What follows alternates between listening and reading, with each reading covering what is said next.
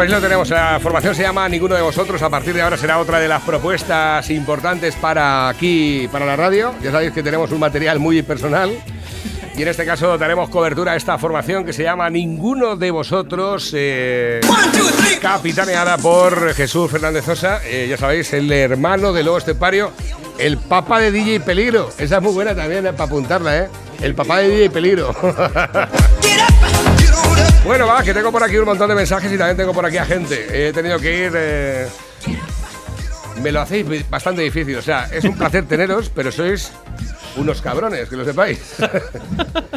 Eh, yo, yo ando, yo ando más perdido que, que un eh, gato en una fábrica de sifones. Esa, esa es muy buena.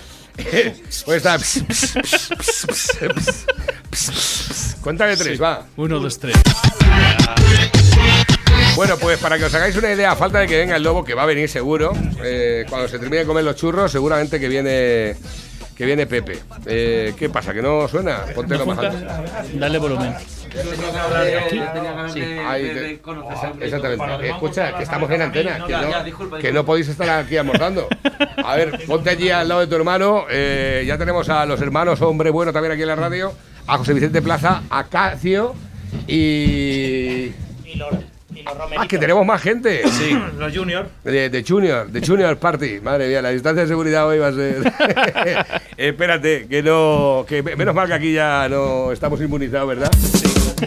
Estamos. Eh, yo tengo una pregunta para el veterinario. Vamos a ver. ¿Es verdad que la vacuna de Pfizer está, está elaborada a partir de células de culito de rana?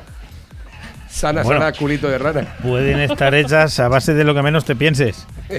Bueno, es que estamos Pero- siendo bastante críticos esta mañana con el tema, ¿eh? No tengo, no, no lo he mirado eso. Bueno. No sé ahora mismo con qué. Nada, pues eh, a partir del historial que tiene Pfizer como compañía, como laboratorio farmacéutico, que ha pagado más cuartos en multas que.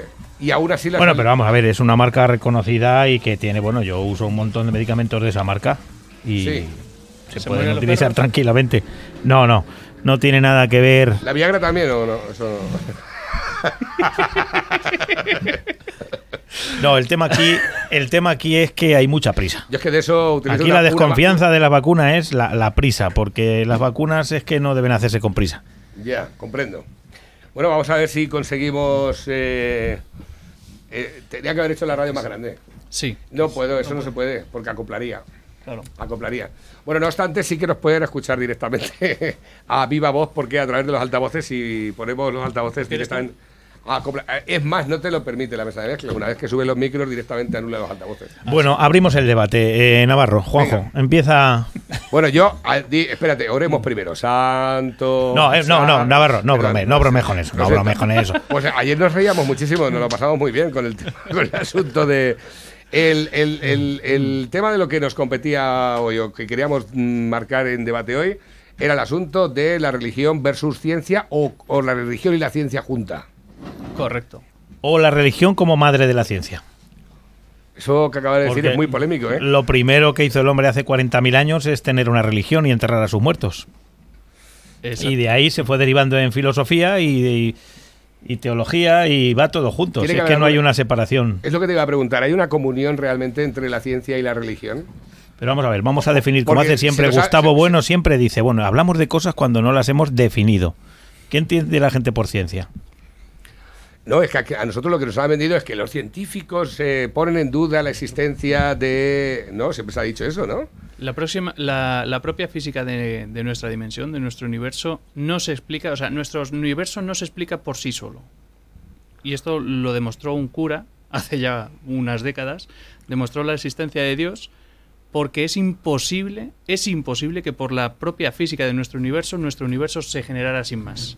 Tuvo que haber una mano, una acción, una obra, llámalo como quieras, de No, un no. ser o de algo de más dimensiones superior a este universo para que este universo empezara a funcionar. Eso y eso tampoco lo dice nadie. No lo conoce cla- tampoco ese eso prácticamente nadie, pero esto ya, es ya, así. pero por ejemplo, cuando nos eh, transportamos a la época de los cavernícolas y todo aquello, ¿no? Aquello, eh, la primera fase del hombre, cuando se dice que todavía no era hombre, sino que era mono, que es lo que nos vendían en la escuela, ¿no? Eh, aquí tenemos, aquí tenemos un hándicap importante para debatir. Porque entonces ya rezaban el Padre Nuestro o luego eso vino después. Bueno, eh, no sé, ¿me, me escucháis? Sí. Bueno, soy, soy Juanjo.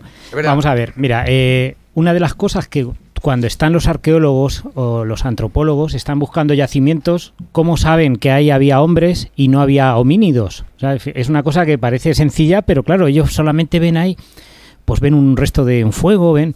Pues una de las cosas por las que saben que eso es un yacimiento en el que había humanos es que ven que la gente está enterrada. Y, y lo que implica que tú entierras a un muerto es que crees que hay una vida más allá después de la muerte. Antes de los humanos, cuando no eran humanos, no se enterraba a los muertos, se les abandonaba pues como los animales. Venían los buitres, se los comían, incluso algunos eran caníbales, decían, bueno, pues esto es carne, la aprovecho. Hay algún tipo de organizaciones por ahí que viven así. O sea, que cuando muere alguien dentro de su organización, lo que hacen es eh, atrocear el cuerpo eh, con el fin de que los buitres vengan y se lo coman. Yo cuando muera que me tiren al río Záncara o amenazo con volver. Para que, para que se funda tu espíritu ahí, ¿no? Con el, con el pues, záncala. que te tiren al río, pero por donde lleve agua, porque si no te vas a pudrir entre las hierbas. que por cierto, el río de Záncara, no sé, ¿eso se limpia alguna vez? Porque desde que no se limpia no tiene cauce. eh, para que veas lo que son las cosas. Hace poco tiempo pasaba yo por allí, digo, digo, vamos debajo del puente, que yo cuando era joven veníamos con las vespinos y nos bañábamos debajo del puente del río. Ya no te bañas. Y, y fuimos a dar una vuelta este fin de bueno, este verano con el perrete y un poco más y lo perdemos entre la maleza. Digo, digo, sálcalo de ahí que no vas a ver salir. Es una cosa brutal. Vaya desastre, ¿eh? Bueno, pues vamos a vamos a, a tratar el asunto porque ha, cogido ha cogido Yo creo que es eh, un tema de muy denso, ¿eh? me parece. Podemos aligerarlo un poco. Pero bueno, eso que digo, ¿y ¿cómo saben antes si lo habían enterrado y no? Pues porque ven los señales de los dientes. Cuando tú te comes un pollo, tú dejas surcos con tus dientes, entonces saben si se lo ha comido otra persona, el hueso, si no. La verdad es que se puede saber un montón de cosas. Y otra cosa curiosa también. Ahora nos están diciendo que tú eliges ser hombre o ser mujer. Que el sexo, el género, como le llaman ahora, es un constructo social. ¿Qué quiere decir esta palabra? Que es lo que yo quiera ser. Yo nazco yo, ¿qué, qué quieres ser, hijo mío? ¿Hombre o mujer? No sé qué. Y yo elijo. Ya está. Y, y la naturaleza, pues nada, es como algo anecdótico. Pues no. Porque tú ahora mismo cualquier célula, o sea, cuando tú sacas uno de esos yacimientos que están ahí un millón de años y, sacan un hueso y saben que ese hueso era de hombre o de mujer. Fíjate. mm, Porque en todas las células del ser humano están los. José Luis ahora nos lo explica más técnicamente. En cada una de las células se, está ahí tu género, tu, tu sexo. Saben si eres hombre o mujer. ¿eh? O sea que de un hueso, fíjate todas las cosas que, que se sacan.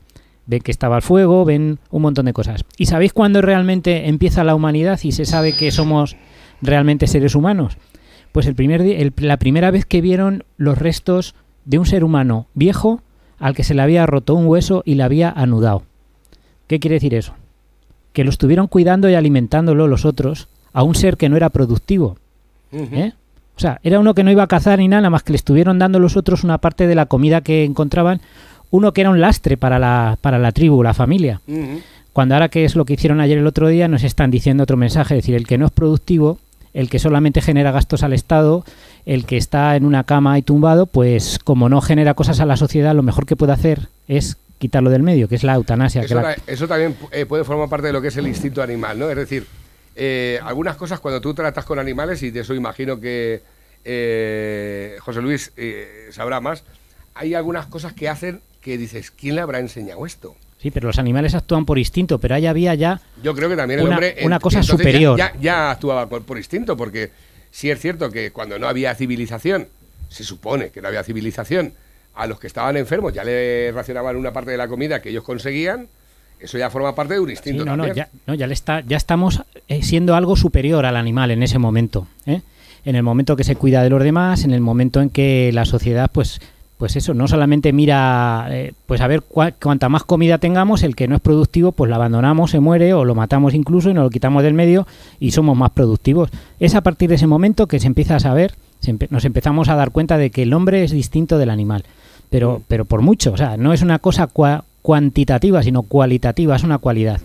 Y por último dejo Pero esta hay- última idea. Pero hay muchas reminiscencias entre el hombre y el animal, los comportamientos que tienen. El hombre tiene una base animal, pero sobre esa base animal hay un espiritual, hay una base espiritual y que se nota. Y ahora el interés es subir al animal hacia un humano, tratamos a los animales como un humano, y bajar el hombre hacia un animal. Decir, un hombre no puede estar sin sexo, sin no sé, como si fuéramos un animal.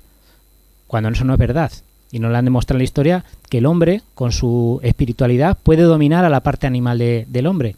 Yo cuando veo esa- esos programas en los que están como gran hermano y eso, y meten ahí a un muchacho y una muchacha jóvenes y al final se emparejan.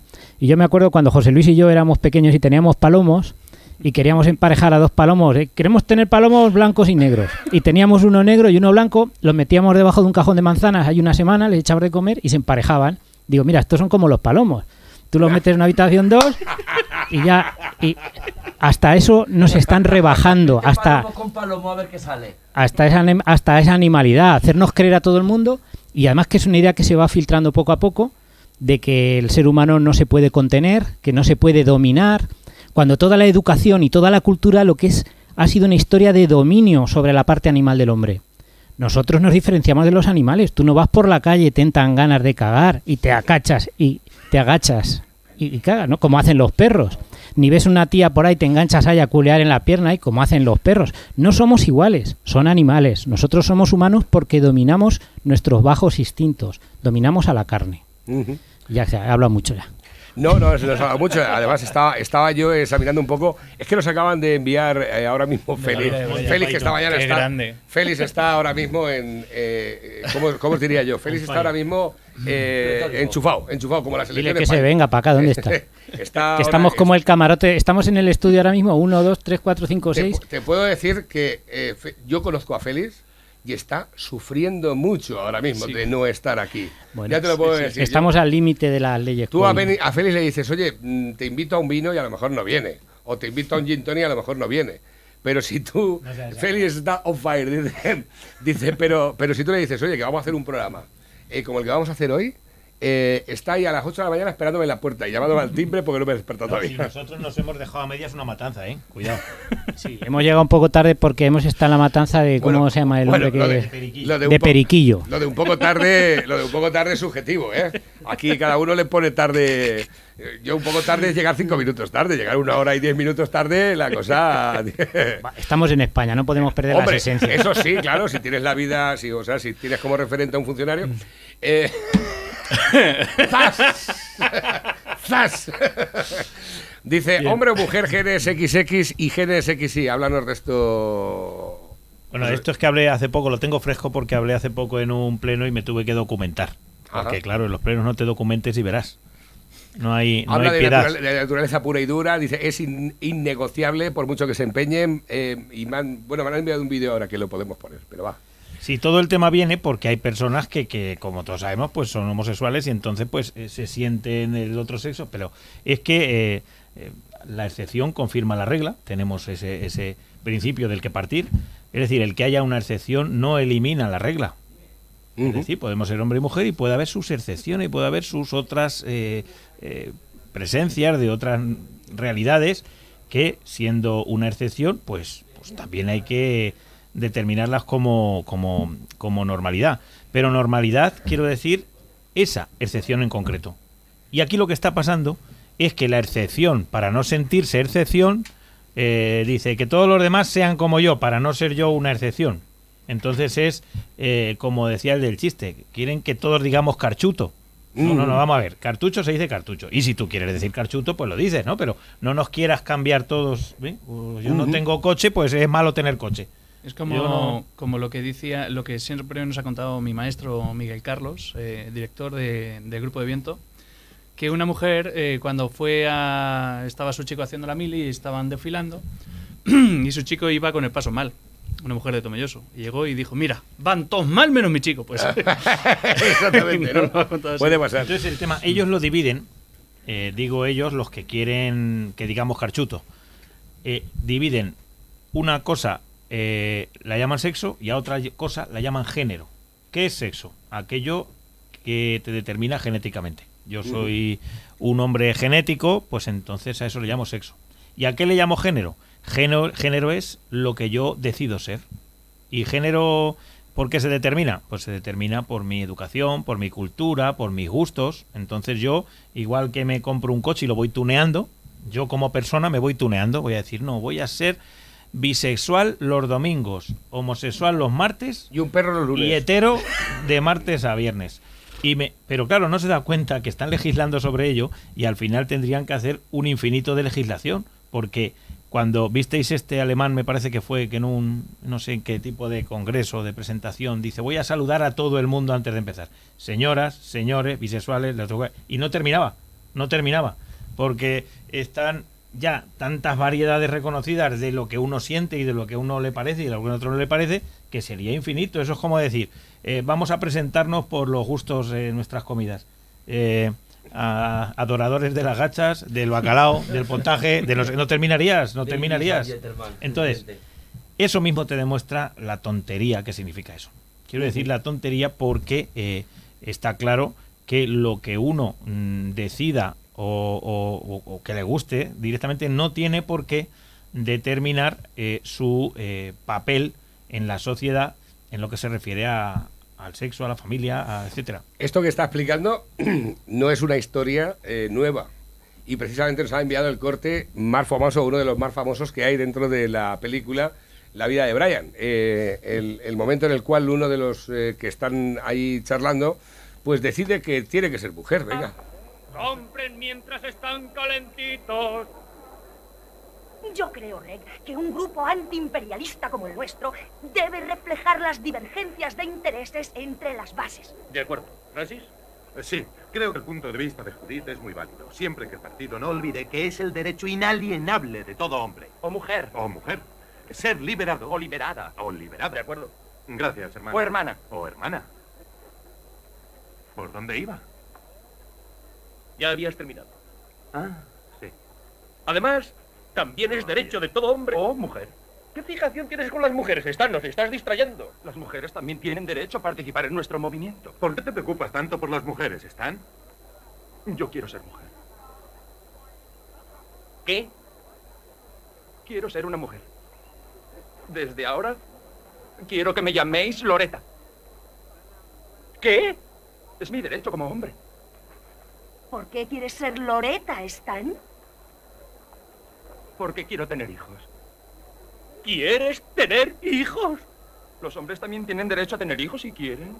Pero tú no puedes parir. No me oprimas. No es que te oprima, Stan, es que no tienes matriz. ¿Dónde vas a gestar el feto? ¿Lo vas a meter en un baúl? Chicos, tengo una idea. Estamos de acuerdo en que no puede parir por no tener matriz, lo que no es culpa de nadie, ni siquiera de los romanos. Pero sí puede tener el derecho a parir. Buena idea, Judith. Lucharemos contra el opresor por tu derecho a parir hijos, hermano. Digo, hermana. ¿Y eso de qué sirve? ¿El qué? ¿De qué sirve defender su derecho a parir si no puede parir? Es un símbolo de nuestra lucha contra la opresión. Es un símbolo de su lucha contra la realidad. Ahí lo tenemos. Eh, ¿Echamos un zoquete más al fuego? Venga, que ha venido el lobo. Eh, Pepe, buenos días. ¿Abres hoy la pizzería? Ah, hoy abres la pizzería, ¿no? ¿Hoy es sábado o...? ¿Qué tal ayer? ¿Ayer había gente por ahí? Ay, personal. Venga, eh, seguimos. Yo creo que esto eh, definía eh, claramente lo que estaba comentando anteriormente eh, José Luis. Dice Félix, dice, hoy me siento Napoleón y tengo derecho a que me saludéis militarmente, que me pongáis unas cuantas divisiones de artillería. Es mi derecho. Y como no me respetéis, os entrullo. Que lo he legislado y es así porque me sale de los cojones. Tenéis que respetarme. Esto es legislar que el sol no salga mañana. El sol saldrá y yo quedaré como un gilipollas. Eso sí, al que diga que el sol no eh, ha salido, lo meteremos en la cárcel. Correcto. Pero ¿sabéis, ¿sabéis una de las causas principales de que esto esté así hoy? Ayer estuve hablando la estuve escuchando la historia de un militar español que trabajó en una zona donde se morían 45 niños al día de hambre.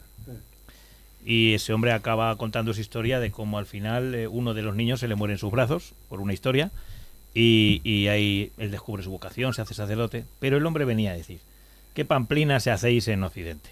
¿Sabéis por qué tenemos tiempo para todo esto? Pues porque vamos muy sobrados. Si no tuviéramos tanto tiempo libre, pues seguramente eh, pues nos dedicaríamos a, a- a lo que importa. Seguimos, que la otra parte que teníais por ahí pendiente o Eh, bueno, me han dicho por aquí a través del WhatsApp, dice, el estudio de Lo Castillo a radio estáis como el camarote de los hermanos Mars. Estamos en plan reto a nivel cineasta, ¿verdad? Un poquito en plan reto en los el mundo de Brian y ahora también el camarote de los hermanos Mars. ¿Quién no lo ha visto? Total. Pero fijaros, a mí me gustaría señalar que la vida de Brian, cuando uno decía que quería ser mujer y quería tener ser niños, en los 80 nos partíamos de risa. Y, eso se ha convertido ahora en ley. Y quien diga que no a eso puede ir incluso verse ante los tribunales. Esto se puede significar que somos más tontos No, ahora que antes. quiere decir que esa tontería la hemos, la hemos elevado a, a ley, A ley. porque nadie habló en su momento, la gente con sentido común dijo, por no enfrentarse, porque no quieren líos, al final hemos dejado que todo eso se convierta en leyes y que la gente que defiende esas chorradas, que todo el mundo normal nos damos cuenta que no tiene ni pies ni cabeza y que hace apenas 30 años, en los 80, era una cosa de que te partías de risa, ¿no? Cuando decía uno que quería ser mujer y todo el mundo, ja, ja, ja, ja. Ah. Ah, cualquiera se ríe, diciendo que yo quiero ser mujer. Y lo digo yo ahora mismo, por ejemplo, que mi aspecto que me conozca y digo que me siento, no, a mí me gusta la palabra, me autopercibo como mujer. Y a ver quién me dice que no, ¿sabes? A mí lo que, escucha, ¿no habéis observado también que casi todos los homosexuales televisivos tienen eh, tan delgados, tal? Yo, ¿dónde están, dónde están los feos? ¿Dónde están los dónde hay un homosexual? Porque claro, ese también tendrá derecho a tener pareja y entonces que, que- claro, ese- han hecho un prototipo ¿eh? de, Eso es lo que de te persona yo, es que- hipercompetente. no, de todas formas, aquí tenemos un problema de lo que somos heteros. Los maricones son más guapos que los heteros. Eso será por el tema del estilo. de- ¿No? Tú es que te lo crees mucho. O sea, tú tienes una autoestima por las nubes. Ya pero se ha la- el rizo la- ya con todo esto. A ver, eh, te ahora comparto el micro, Pepe. Ahora están los binarios. Sí. Cuidado. Y los cis, que yo no sé, Los yo me binarios pierdo. somos En la nosotros. ONU, la ONU tiene registradas 140 formas diferentes de sentir la sexualidad. Y que sumen una que está la mía ahora Y ya. todas tienen su derecho a ser reconocidas. ¿eh? Yo no las conozco, pero algo que, que he visto por ahí y no entiendo, la verdad es que tienes que darle bastantes vueltas y leer, y leer a ver qué es lo que quieren decir, ¿no? Y cómo es- pero es, es, es un galimatías enorme. de- de- porque Sí, binario pero es lo- el que... Parece ser que el binario es que te levantas mujer, pero a lo mejor a las dos o tres horas ya eres hombre. Sí. No, eso es los no binarios. Los binarios Sí, somos ya nosotros, los básicos, que somos u hombre o mujer. Y los que no son básicos, pues pueden ser no binarios, es decir, hombre, mujer, entre medias, eh, Entre lo medias. que quieran. Ya, Cualquier pe- cosa. pero vamos a ver, Es el, muy el- interesante. el sentirte hombre o mujer no va relacionado con las cosas que te gustan, porque yo os tengo mucho cariño, pero no tengo nada, ningún sentimiento añadido al veros. Es decir, no he llegado a la excitación con ninguno de vosotros. Eh, no tengo la necesidad de, pues no sé, de, de Pero al- bueno, si algo hasta- más que una amistad pura y dura y un coloquio aquí en la radio. hasta ahí y llegamos de que el- la, el- el- la sexualidad es algo muy personal de cada uno y cada uno la vive como, como decía, como decía, bueno, es que hay ropa tendida aquí, ¿no? Hombre, eso ya sabes más que tú, ¿sabes? Vamos, y van a darle charlas. Dice, cada uno se corre como puede. El día comido más Exactamente, por eso te O sea digo. que todo esto, eh, eh, lo que pasa es que ya trasladar esto a, a un, a, un, a un ámbito ya eh, semi-intelectual o pseudo-intelectual y legislativo. y legislativo, Legislativo. y a nivel de, de problemón social, a mí me parece excesivo, de verdad. Eh, bueno, yo, eh, a mí me gusta ver a lo mejor de vez en cuando algún documental esto de gente rara, ¿no? Porque gente rara hay siempre, y es, es- es curioso, ¿no? Pero de, de ahí a pasar a mayores, pues yo creo que, porque por ejemplo, no sabréis que, por ejemplo, en, en Estados Unidos hay un movimiento de sordomudos que dice que el estado natural del hombre es ser sordomudo y que reivindican la sordomudez como algo, ¿lo sabíais? Pues eso es Esto hace ya parecido. mucho tiempo que lo- claro, lo vi, ¿eh? Parecido a lo que nos quieren hacer. Sí, sí, o sea, pues A tú ver, eres sí, lo siento mucho, pero, ¿no? Y, y- y se imponderan de tal manera que es que llegan a decir que es que es que teníamos que ser todos sordomudos. Claro, esa- exactamente. Es que lo triste de esto es que una cosa que estamos aquí hablando pues de una manera pues un poco jocosa y tal, es que es una cosa preparada. O sea, que esto es un plan, responde a un plan. Y yo quería pues que todo el mundo se dé cuenta, todos los que ven la televisión, el poder que tiene ese esas nosotros estamos viendo un programa o una, o una serie o una película y no nos damos cuenta que debajo nos están metiendo muchas cosas. Entonces vosotros daros cuenta y de verdad analizarlo. De los programas de televisión, de las series que veis, siempre hay un homosexual de cuota. Obligatorio. Yo creo que Sí, es que sí, si no, sí, no sí. les dan una... El otro día estoy viendo una serie, empiezo a ver una serie de, esa- de Netflix, de esta de dragones y, Espérate, esta- y esta es muy y- buena. Y, salen dos tíos corriendo con unos espadones allí, pim, pam, ¿no? hostiarracos, ¿no? Y de pronto terminan de, de- de- de luchar y empiezan a morrearse. Digo, pero bueno, me dejó totalmente, digo, ¿pero qué pasa aquí? No, pero tú, tú date cuenta del poder que tiene esa Y de ahí imagen. pasaron al siglo XXI. Ya, dejé de verla, digo, pero esto, bueno, No, no, pero, pero eso que parece así, nosotros nos van metiendo, sabéis que, bueno, yo como profesional de, de la imagen y eso, sabéis que existe una publicidad que se llama subliminal. Sí, claro. Quiere decir por debajo del límite de qué? Debajo del límite de la conciencia. Por un lado está lo que tú sabes que estás viendo y mientras tanto te estás también percibiendo un montón de cosas como un iceberg, vamos a decir, sería la mente. La parte que flota es la consciente, la que nos damos cuenta, y luego inconscientemente se nos está metiendo un montón de ideas, un montón de cosas. Y el poder de la imagen lo estamos infravalorando. Y estamos, yo de verdad, si, si alguien quiere estar sano mental, apa- que apague la tele, que coja por la mañana y la tire a la basura. De verdad, lo digo sinceramente, si- sin Para bromas. ver películas de antes, vale, Tú sabes lo que nos están, la mentalidad, sobre todo en los niños, esas imágenes se te quedan grabadas. O sea, por ejemplo, ahora hay una lucha total, vosotros pensarlo en lo que yo digo. Lo que se quiere es destruir la imagen del padre, la figura del padre, que es una figura que sería equivalente a la figura de autoridad, a la figura de la policía. Decirme las series de niños, de dibujos animados. En todas las series, el padre cómo es, listo o tonto. Tonto. Es tonto siempre. Los Simpson, Homer, es tontísimo. Padre de familia, no, no sé si lo habéis visto. Sí, Igual. Mm. Eh, yo a veces veo dibujos animados con mi hijo el pequeño, El asombroso mundo de Gumball. El padre, tonto, y la que trabaja, la que lleva la casa, la que es lista es la madre.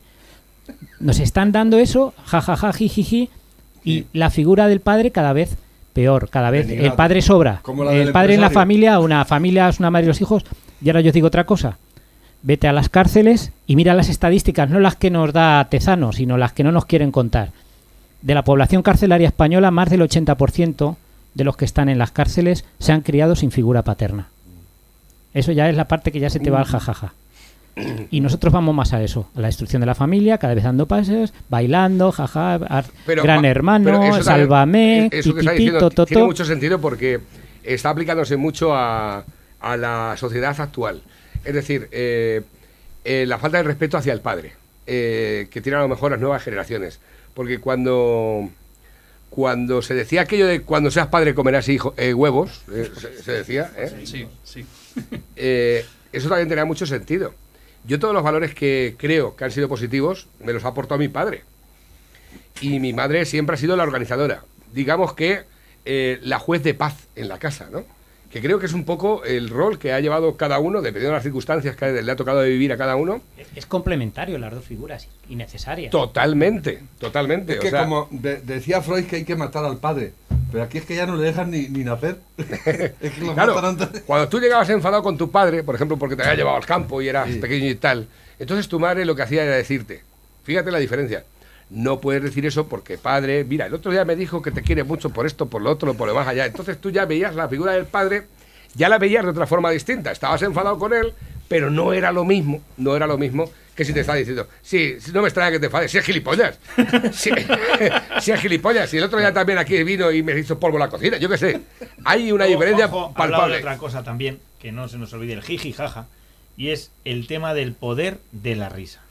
Caricaturizar las cosas que ya se da la mano con la palabra relativismo, relativizar.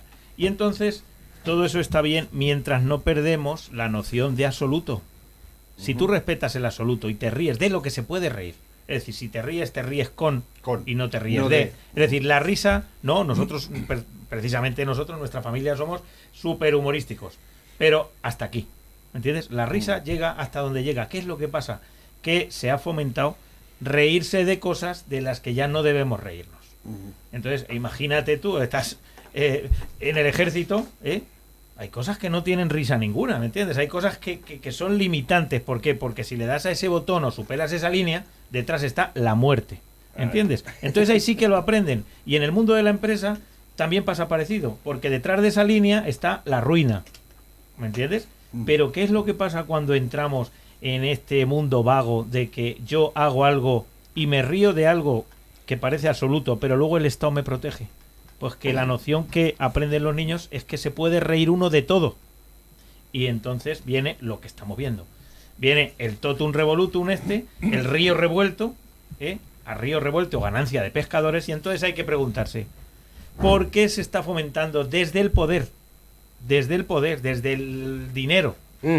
¿Por qué se está fomentando que de algunas cosas empecemos a reírnos mucho para generar un caldo de cultivo que les va a beneficiar a ellos? ¿Entiendes? Porque al final todo es dinero. O sea, nosotros tenemos que darnos cuenta de que todo esto que estamos hablando, fijaros del género y tal, que nosotros nos embarcamos a hablar de género y no salimos del género, no, no hay que salirse. ¿Quién estaría interesado en que esto vaya en este camino? Pues sí, si está interesado al final, existe la tendencia a conseguir la no natalidad. Se está intentando desde los altos poderes que la humanidad no se reproduzca. Es- ¿Entiendes? No Algunos. quieren descendencia. Quieren limitar la población mundial. Si estamos 7.000 millones de seres humanos, ya no les cuadra. ¿A quién? A unos cuantos que no nos han preguntado a los demás. Porque eso es muy relativo. Y ahora ya paso, ya digo esto y paso la palabra. Pero también lanzo otro, otra línea de debate. ¿Es que los recursos de la Tierra son limitados porque de esta manera el hombre va a destruir la Tierra? No hay recursos. Mira, mira, cuidado. Eso se puede debatir. Eso se puede debatir. Porque yo sin salir de España, que es un país occidental, con técnicas de cultivo avanzadas, etcétera, etcétera, yo te diría a ti, por ejemplo, que de lo que yo conozco, el 90% de las parcelas de cereal, por poner un ejemplo tonto, no se están explotando eh, como Dios quiere y manda. Es decir, que tenemos ahora mismo, por ejemplo, un 30% del rendimiento que se podría tener porque lo ha estropeado la PAC, ¿me entiendes? Porque el agricultor no quiere, pero que los recursos están eh, em, haciéndose producir en su en su en su optimidad, en su en su punto óptimo, no. No. No. Entonces, Y no dejan además. Sí, pero que alimento. Hay eh, todo, estamos hay pa' todo el tirando eh, el alimento que tira Occidente y. América, eh, eh, ya comeríamos todo el planeta. No, esto, además. es, es que esto es una bola que lleva muchos años. Antes- El otro, hace poco tiempo vi un documental que se llamaba, creo que 10.000 millones, que había un tío que trabajaba para Microsoft, para Bill Gates, de Mm. casualidad, que decía que qué pasará cuando lleguemos a ser 10.000 millones. Y hablaba de que se van a acabar los recursos, que si tal, que si cual. Y te lo enfocaba de una manera muy, muy, muy, muy drástica, ¿no? Vamos a morir porque no vamos a tener... En los 90 hubo una empresa que eh, de automóviles creo que era eh, eh, Saab que Sí. empezó a investigar con biocombustibles es decir con combustibles sacados de eh, Una roca. de no no no de productos que se pudieran sembrar Maíz, maíz, de maíz, de, trigo. aceites de, de esto y hubo un movimiento que dijo esto no puede ser que se estén creando cultivos que se puedan comer y se estén dedicando a, a, a combustibles, siendo que hay un montón de gente que se está muriendo de hambre y demás. Y toda esa investigación que podría haber no acabado, sino pero paliado, por ejemplo, a lo mejor el 5 o el 10% de nuestra dependencia del petróleo, que es una barbaridad, que Sí. es lo que hacen en Brasil. En Brasil consumen petróleo y consumen también de la, de la caña de azúcar, consumen, eh, fabrican su propio eh, etanol. Bueno, pues todo esto que se podría hacer que bajaran las emisiones que tan, tan malas son y, y- y- y haber tenido un escenario mejor, todo esto se cortó en los 90. Un escenario mejor hasta tal punto de que eh, se, se habría reconocido más los productos eh, relacionados con la agricultura y probablemente a lo mejor estaríamos hablando de precios distintos también. Eh, que están eh, eh, infravalorados los productos que salen del campo, incluso tienen que ser apoyados por eh, ayudas como la PAC, porque si no, no te salen las cuentas. Sí, Es sí, que sí. hay una, un- una tendencia a decir que lo biológico, lo natural, y todo eso es una falacia como una casa. Ahora mismo, si el- al mundo se le empeñara en, en alimentarnos con productos biológicos puros y duros, nos moríamos no la mitad, casi todo el mundo de hambre. Porque ahora mismo una hectárea de, de trigo produce tres veces más que hace 20 o 30 años. Así de sencillo. ¿Por qué? Ah, porque ahí avanza la técnica, avanzan las técnicas, ¿no? Y eso, la misma tierra te está dando tres veces más. Si nos dedicáramos a hacer todo biológico, no habría suficiente tierra para cultivar todo eso biológicamente. O sea, y de hecho, Hablar de los está demostrado que la agricultura es lo que más daño ha hecho a la, a la, a la ecología del planeta. Cuando el hombre inventó la, la agricultura, empezó a destruir el planeta. Y lo que estamos haciendo ahora re- con las nuevas técnicas es, digamos, recuperando tienda, tierra para bosques. para- y de hecho, ahora hay más bosques que antes. La gente no lo sabe. Pero hay muchas más bosques ahora que antes. Sí, está más verde, pero es por el aumento del CO2. ¿eh? También. Por- las porque cosas están más verdes por el gracias- CO2. O sea, lo, que, lo que pasa es que cuando se habla de todo esto entramos en otro charco. ¿Por qué? Sí, es, cuando es que me salen cinco debates ya desde que hemos empezado. O sea, me Por sale- eso, vamos a ir recuperando lo que nos dejamos. menos mal que no he mira, empezado a ejemplo. apuntar porque Cuando- estaría loco ya. Cuando un volcán erupciona, ¿eh? produce primero una ocultación del sol, y una catástrofe ecológica en lo que se refiere al mundo vegetal, porque no hay fotosíntesis, tal. Tienes contaminación por gases, tienes eh, todo el terreno alrededor del volcán que queda destrozado por las emisiones, tal. Entonces, eh, eh, la Tierra ni, ni, ni se destroza, ni no se destroza como el planeta porque queremos jugar a que lo entendemos todo. Ahí está, queremos ser dioses. Queremos y ser dioses. creen- me quieren hacer a mí entender Los que van a ecologistas- revertir el cambio climático. Los ecologistas ¿Soy ahora son? Dios y el ecologismo es una divinidad y la dios y el dios la diosa tierra. Pero todo eso eso la diosa tierra ¿por qué? Porque lo dices tú. Siéntate conmigo aquí lo vamos a debatir despacio. Yo les digo que la Tierra no tiene sentimientos y la Tierra nos cuida, la Tierra no... No, no, no, no. La Tierra pasa de nosotros como de comer mierda. O sea, así de claro. Un volcán, hay un estudio que dice, un volcán, ¿cuántos volcanes erupcionan al año en, el- en el- en la Tierra? Bastantes. La gente no nos enteramos. Sí, sí. Pero cualquier volcán con una, una- una potencia media echa más CO2 en ese momento a la, a la atmósfera que todos los automóviles juntos desde que se inventó. Y eso no lo dicen.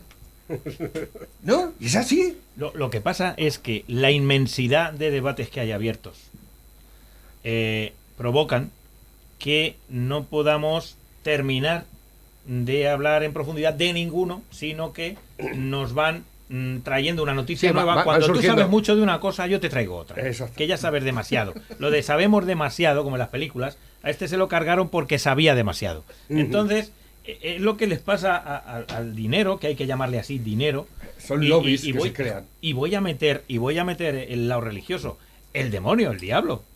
Me da igual llamarle Vaya, dinero. entramos en la religión otra vez. Parece que. Bueno, pues, pues- Ah, que empezáis con religión, no Es que sé. no, no, eh, bueno, yo, yo no, escucha, yo lo estaba. hago yo, otro no. yo estaba- No, pero me interesa más este. yo he empezado, yo he empezado con la Ore- yo, ecología yo he empezado el programa con. Sí, Oremos. sí, no, ¿eh? pero está todo enlazado. Pero, ¿Te pero- interesa de veras el tema de la ecología? ¿Tú quieres que hagamos un especial la semana que viene, especial ecología? Que hoy se están dando unos actos en la alberca de Záncara especiales. Bueno, Otra- pero otra a- perla. A, favor de la ecología. A favor decir. de la ecología, no, hombre, claro. No, yo no estoy a favor de la ecología de esta que, que depende del Partido Comunista de todos los países. Paso de esos ecologistas ya. ¿eh? Hombre, todo en extremo es malo. Yo en los 70 votaba ecológico. Había muy pocos eh, partidos verdes en España. Pero Ya yo votaba. existía, ya existía. Cuando se hicieron del Partido Comunista dejé de votarles. Porque no entiendo qué tiene que ver una cosa con la otra. Las alianzas. Y la manipulación que están haciendo de todo lo ecológico es bestial, es asqueroso. Y es mentira todo, además, para mí, ¿eh? Hablo de para mí. Pepe, ¿quieres que te dé una noticia medioambiental del día Mira, de hoy? la, Rápida la- y sencilla. la- la- la Os estáis, yendo, os estáis yendo ya mucho. Mira, que una niña, yendo- que una os- niña eh, discapacitada sea el referente del ecologismo en el mundo, eso es, eso es- ahí ya dice todo. La Greta Thunberg La, va a ir a la la Greta Thunberg es una pobre, una pobre niña que la están explotando impunemente en los hijoputas de sus padres, con perdón. Sí. Así de claro. ¿eh? Que cambien Y de eso es un referente. Y, y- y- y no hay derecho a que eso. Porque, mira, el otro día estoy viendo la televisión y zapeando me encuentro de un, un- un documental de la 2. Que ojo los documentales de la 2. Digo, mira, antropofemo se llamaba. ¿Qué es esto de antropofeno? ¿No? Pues le doy y estuve viéndolo. Resulta que hay una corriente de eh, geólogos que dicen que estamos creando una nueva era geológica los humanos con el desastre que estamos haciendo. Que Bueno, llegará escucha, un- si el, el tema ¿sabes dónde está? En la palabra desastre. Yo diría con el efecto que estamos teniendo. El efecto luego es criticable o aceptable. Es decir, tú o el ecologista, ese ecologista que no quiere contaminar al final solamente por el hecho de estar de pie, puede que no, no, no, puede que no ¿Por contamine. nada más? A lo mejor no contamina ecológicamente, pero a lo mejor le cae mal al vecino y le está contaminando, dice el vecino, mira, si a mí ecológicamente no me contaminas, pero me contamina tu presencia porque me caes mal. ¿Y qué solución tiene? ¿Te corto la cabeza? No, te tengo que aguantar. Entonces, es lo que pasa. ¿Cómo se calibran las cosas? Es decir, para ti es muy importante una cosa y para el otro no. Y si te das cuenta, la balanza se ha ido a un sitio. Ujú. Se ha ido a un sitio de que la ecología es lo principal. Pero es lo que decía yo antes, para de lo decir de centrar el debate. Pero ¿por qué lo más importante debe ser la ecología? Porque hay intereses económicos detrás. Si no, no lo sería. Mira, a- a- se ha invertido cantidad de dinero en las nuevas energías verdes. Y tienen que sacar rendimiento de eso. De los molinitos, de los espejuelos, ¿eh? Y se, se ha invertido muchísimo dinero en eso y tienen que sacarle be- beneficio. Y no hay Así de más, simple. y no hay más. Pero está demostrado que la energía más limpia, más barata y más eficiente es la nuclear. De siempre. Pero ahí está. Todo el mundo Una, le tiene un miedo a la sobre Yo- la energía nuclear que vi ayer de eh, los contenedores en los que se guardan los residuos nucleares están recubiertos de creo que una mezcla de, de cobre y algo más y han estado haciendo pruebas y van a durar año arriba año abajo un millón de años quiero decir cuando esto se, de- se rompa pues llevarán 980.000 años sin ser lo, reactivos esos residuos y a lo mejor, a ver, y a lo mejor es muy probable que para entonces ya hayan hecho alguna otra fórmula para que eso eh, Seguro. no se Lo destruya. hacen abono. Todo eso lo hacen abono de aquí a unos años, hombre. Para los ajos. Ya verás. Bueno, eh, tenemos, tenemos tres minutos para alcanzar las 12 de la mañana. Tengo por aquí alguna que otra Luego está el desastre de reminiscencia. También la trama que ha habido con el Coembes con el reciclaje de, de sus materias. Luego un día hacemos un hincapié. Que, pero eso de Coemes, eso eh, de los de reciclados, ¿no? La, la empresa de reciclado española que más subvenciones ha recibido con la trama que ha hecho vendiendo todos los productos reciclados a sus empresas en vez de Mira, ¿sabes qué hacen con las pilas que, que nos acostumbran a llevarlas allí para que las reciclen? ¿Sabes lo que hacen? Las cargan otra vez, hombre, y las venden. Las cargan no, las echan y las llenan de tierra y las entierran. Claro, ¿Eh? Eso no es así lo que hay que hacer. Porque eso es, eso es contaminar. claro. Pero no hacen otra cosa, porque me lo han dicho a mí quien lo sabe, ¿eh? Dice, pues si eso, camiones enteros, los llevamos a un vertedero allí y, a- y tierra encima. ¿Cuándo vienes a la Eso- alberca a que te enseñe yo pilas de las, verdad? las pilas llevan Pepe. mercurio, llevan cantidad de, de cosas, ¿no? ¿Y por qué nos engañan de esa no, te, manera? no te digo, no te digo que, no, eh, que te acerques al micrófono, pero por lo menos habla para adelante. Sí, vale. Porque hasta donde yo sé. Joder, es que eh, aquí tantísimas- sí, que tener más micrófonos sí, para esta cosa. ah, eh, ya lo sé, pero resulta que hoy me ha pillado con el carrito del helado. Tampoco pensaba yo que íbamos te a juntarnos tanta molestes, gente. no, es- es cachondeo. pero te voy a decir una cosa: en la, en la nuca no tienes boca. Eh, sí. Si tengo que. Si Que sabes que soy muy expresivo A ver, y que tengo yo, que estar yo sé, mirando a la gente. es que Pepe está al lado mío, entonces, claro, lógicamente, yo entiendo que yo no te guste. Eh, si tengo que poner una locutora aquí para que le hables al micrófono, ya que tenemos que compartir el mismo los dos, pues oye, todo es mirarlo. ¿eh? Vale, vale, maestro. No, vale. se- no siendo muy cara, eh, la locutora. el precio de la nómina, digo. ¿eh? A ver qué. Dice Bueno. por aquí Félix, dice que expliquen todo esto, se ha ido construyendo y haciendo, empleando la ventana de Overton. Eh, cualquier cosa que es inadmisible puede pasar a ser obligatoria manipulando convenientemente. Se termina diciendo en base a la emotividad y no a la razón. Exactamente. Vendada de Overton. Dice Joseph Overton ideó una teoría política que describía con preocupante exactitud cómo se puede cambiar la percepción de la opinión pública para que las ideas que se consideran insensatas, disparadas, poco éticas o inmorales, o incluso las que atentan contra los derechos humanos, sean observadas como necesarias. como la Es la democracia sentimental, que digo yo. Estamos viviendo una democracia sentimental, no sentimentaloide. Porque el gobierno no hace más que eh, eh, explotar los sentimientos de la gente. Y eso es muy malo. Porque sentimientos todos tenemos. Y cada uno tenemos el nuestro. ¿eh? Y eso nunca se ha hecho en política, jamás. Bueno, sí, ahora se está haciendo. Y cuando se ha hecho, eso se llama populismo. Y es lo que están haciendo. Enfrentar a la gente y los sentimientos de la gente. Y eso es muy peligroso. Hay que, el político tiene que ser razonable y racional. Y punto. ¿eh? Esto es lo que conviene. No, no hay que hacer lo que se debe, sino lo que se puede. Porque por deber, pues nos ha jodido. ¿eh? Podríamos hacer, es que se debe hacer esto. No, pero hay que hacer lo que se puede, no Para- lo que se debe. Paramos 10 minutos y enseguida continuamos, que hay que pagar todo esto. ¿eh? Venga.